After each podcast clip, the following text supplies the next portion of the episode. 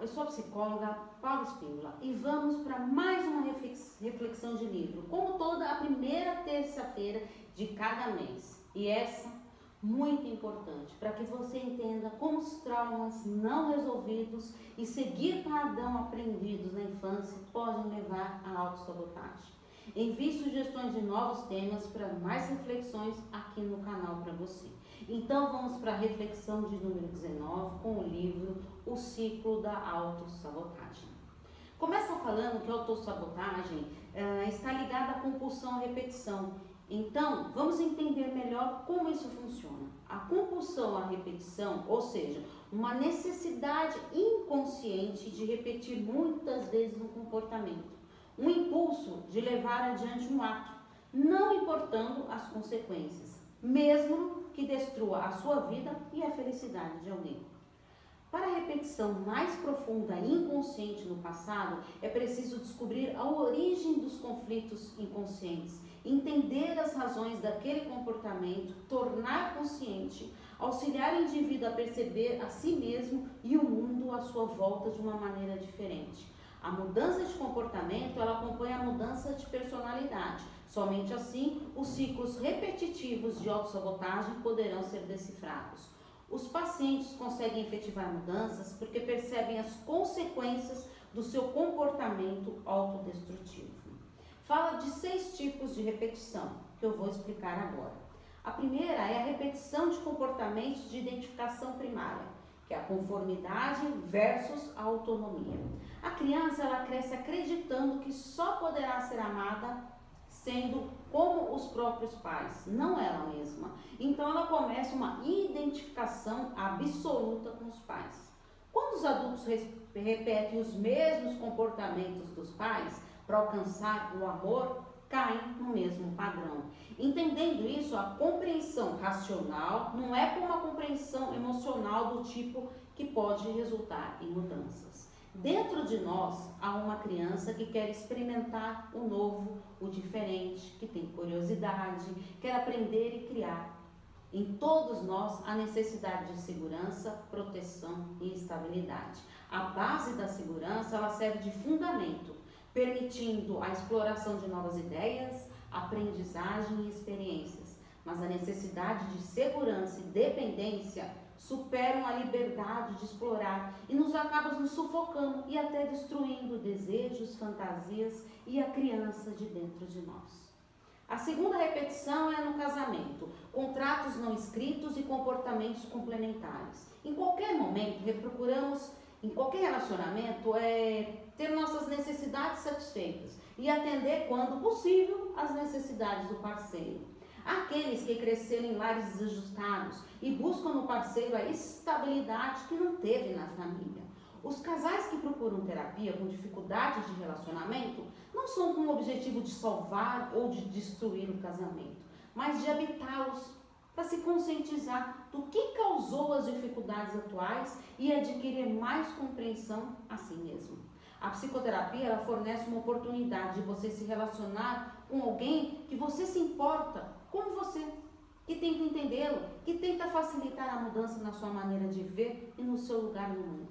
A necessidade de se proteger e se defender do sofrimento, especialmente de tantas mágoas e rejeições, pode sabotar o que queremos é necessário reconhecer que o medo da raiva e o medo da fragilidade são aprendidos, são aprendizados que nós trazemos de relações traumáticas anteriores. O terceiro é a repetição de comportamentos na criação dos filhos. Os pais podem passar para seus filhos situações autossabotadoras mal resolvidas deles.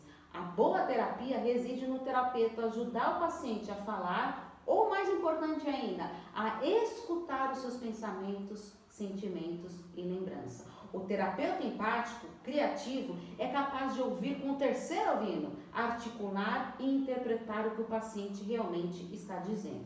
No quarto, temos a repetição de comportamentos punitivos. Salvamento, isto é penitência.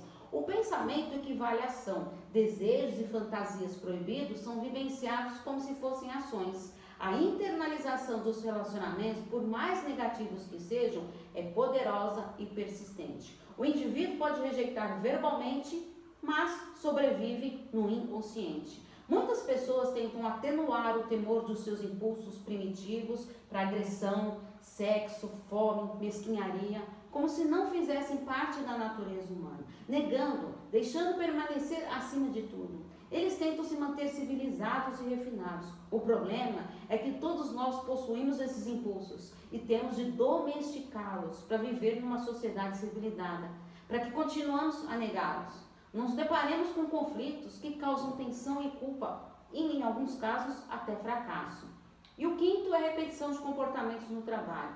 Os sonhos são a estrada real que conduz ao inconsciente, uma maneira poderosa de auxiliar o processo de tornar consciente o que está inconsciente. A importância dos sonhos foi recentemente comprovada na neurociência e isso comprova bastante trabalhos nesse tipo de repetição. O sexto, repetição de comportamentos nos vícios. Qualquer discussão sobre ciclos de autossabotagem deve incluir o uso de substâncias, tanto de quanto frequência quanto pela sua utilização, é, pelos seus danos causados pelos usuários, pela família e até nos amigos. O abuso de substâncias não só afeta o indivíduo, mas toda uma família. O problema de trabalhar com indivíduos dependentes reside em sua, reside em sua ambivalência e confusão, embora a dinâmica seja compreendida do ponto de vista psicológico. Há espaços fisiológicos envolvendo, tornando o trabalho muito mais difícil.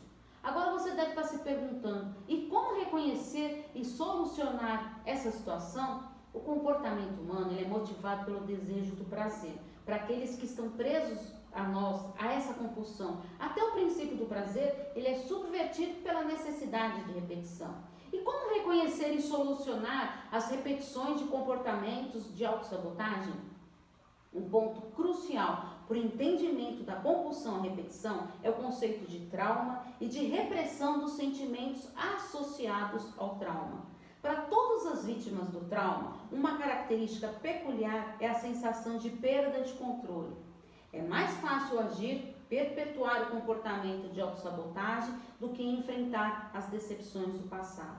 Acessar os sentimentos significa admitir pessoas, confiar e assumir o risco de ser magoado novamente. O domínio do passado permite que o indivíduo se mova em direção ao futuro.